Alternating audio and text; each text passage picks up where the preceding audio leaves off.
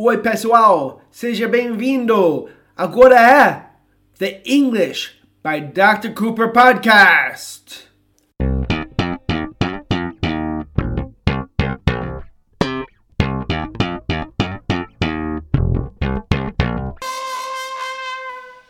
Oi, pessoal. Hoje estou ensinando erros da minha sala de pós-intermediários. Pessoas cometem erros, nós temos que aprender com nossos erros. E, e, e na minha escola, English by Dr. Cooper, eu só ensino as coisas que é os erros básicos, mas aprender os erros básicos, se você realmente aprender os erros básicos, você vai estar falando fluentemente. So, vamos aqui com um erro básico e comum. George, can you say hello to everybody? Hello, everybody. That was George. You know George, my social, my business partner, the the English man que vai casar. He's going to get married nesse final de semana, this weekend. Congratulations, George. Thank you. I wonder when this podcast goes out. I wonder if it'll be well, could be six oh, months oh, oh, after. Oh, yeah. Se essa se esse podcast vai ser lançado depois de, do casamento, vamos fingir, vamos vamos fazer de conta que George vai casar esse final de semana. Okay? Let's go. So, this was the mistake. My student said, "Of course, I don't let my kids to stay on the phone all the time." So, what's the mistake there, George? Qual é o erro? Of course, I don't let my kids to stay on the phone all the time. The mistake is using to. So you should be saying, I don't let my kids stay on the phone all the time.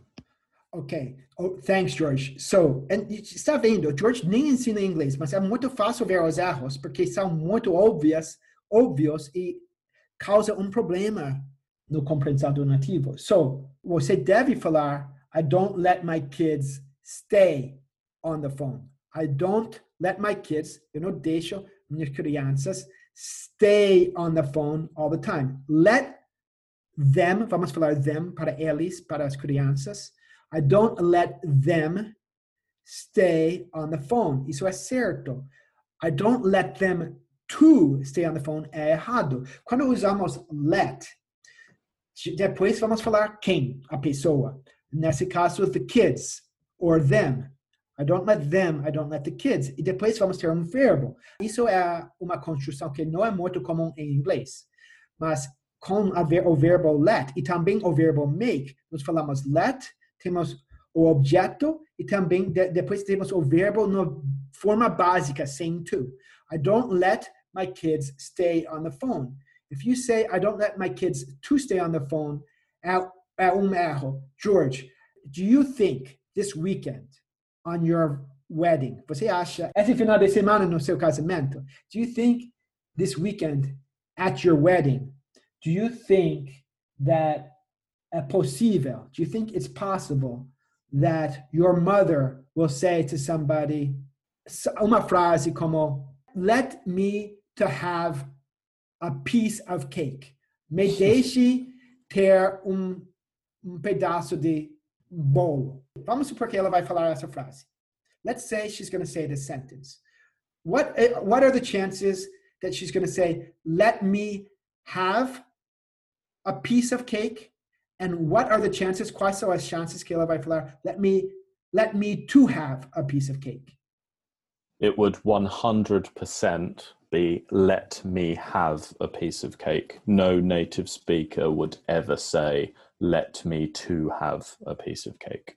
Está entendendo vocês? É 100% não tem nativo que vai falar let me to have um pedaço de bolo, a piece of cake. Todo nativo vai falar let me have, not let me to have. So it's very important. George, can you make up criar? Lembra? Can you make up another sentence with let? Uh, maybe sure. maybe say what your future wife. Okay, sua esposa futura. What's your future wife. Let com isso. Falando sobre Elizabeth. Can you make can can you make a sentence with with a sentence with Elizabeth about what she lets you or, Yeah. or what you let her, uh, you know? um, because she doesn't have a driving license, I Mhm. would not let her drive my car. So ela não tem carteira de habilitação. Então George said, eu não deixaria ela dirigir meu carro. Ela falou, eu não deixaria. I wouldn't let. Agora vamos colocar ela no meio, no meio. Let her. Vai falar let her to drive. É errado. I wouldn't let her drive a car. Now, I'm going to say one about Christina, my wife. uh, Cristina não me deixa cozinhar. Não sei por quê. Christina doesn't let me cook. Christina doesn't let me cook. Por She's, George? she's very sensible. Ela é muito sensata, George said. Say again, George. She's very sensible. She's very sensible, sensata. Não sei, ninguém gosta de eu- quando eu cozinho. Acho que também ela não quer um, um fogo na casa, né? Um incêndio. She doesn't want a fire in the house. so, so uh, Christina doesn't let me cook. Seria errado falar Christina doesn't let me to cook. Okay, George, vamos terminar essa aula. Let's finish this class talking about make, because make has the same rule. Make tem a mesma regra do que let, que você fala make depois a pessoa e depois o verbo sem to. So eu vou criar uma frase. I'm going to make up a sentence and then you make up a sentence, okay? Okay. Nas minhas aulas, eu faço meus alunos falarem muito, okay? I want a different sentence. George, you start. You start. Okay.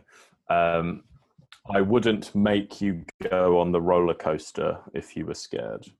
So George said, I wouldn't make you go on the roller coaster if you were scared. I'm going to change the sentence a little, George. I'm going to say, I, I'm not going to make you go on the roller coaster.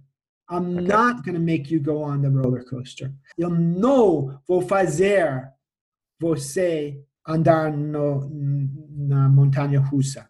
I'm not going to make you go on the roller coaster. So você fala, I'm not going to make you go. Você não vai falar, I'm not going to make you to go.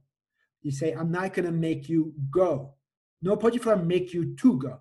I'm not going to make you go on the roller coaster. One more time, George. I'm not going to make you go on the roller coaster.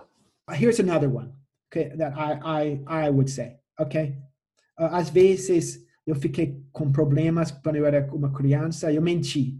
Eu falo, eu falo sobre meu irmão. Ele me fez mentir. Ele me fez mentir. He made me lie. He made me lie. Ele me fez mentir. Em inglês, não pode falar he made me to lie. É uma regra básica, mas é uma regra é uma regra que muitas pessoas não sabem, muitas pessoas erram. Lembrando que não é to. He made me lie, certo? He made me to lie seria errado. Okay, George, one more example. Um, the dog made me crash my car. Okay. The, the dog made me crash my car. The, the dog made me crash my car. O cachorro me fez ter um acidente com meu carro. Crash quer dizer bater numa coisa com força. Okay? So, the, uh, crash your car quando você está no seu carro e o carro bate numa coisa com força. Okay? Você tem um acidente. The dog made me crash my car. Ou made me crash. Me fez bater meu carro. Você não pode falar the dog made me to crash my car. Okay, George, you acho que no, I think we explained this very well. So I'm going to stop now. Thank you very much for your help. Thank you. And we'll see you guys na próxima. Tchau, pessoal. Until later. See you. Bye.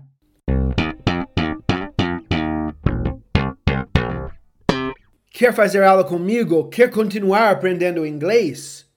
Então, entre no meu site englishbydrcooper.com barra quero aprender, ou mande um e-mail para info@englishbydrcooper.com. Você pode também me enviar uma mensagem pelo WhatsApp. O número está na descrição do podcast. Estou aguardando sua mensagem. Até mais, pessoal.